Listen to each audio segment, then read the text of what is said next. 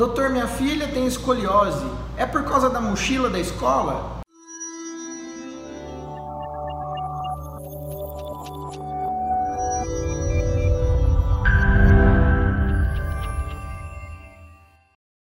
Não, escoliose não é por alguma coisa que você fez ou deixou de fazer. Na verdade, 80% pelo menos dos casos de escoliose do adolescente a gente chama de idiopática, ou seja, não tem uma causa evidente. Na verdade, nós, a ciência, não descobriu ainda a causa desse tipo de escoliose, mas provavelmente um palpite meu é que seja algo relacionado à genética.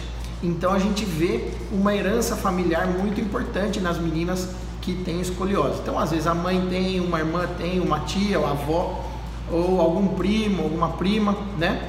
Uh, pode desenvolver escoliose e isso fica uma herança familiar presente.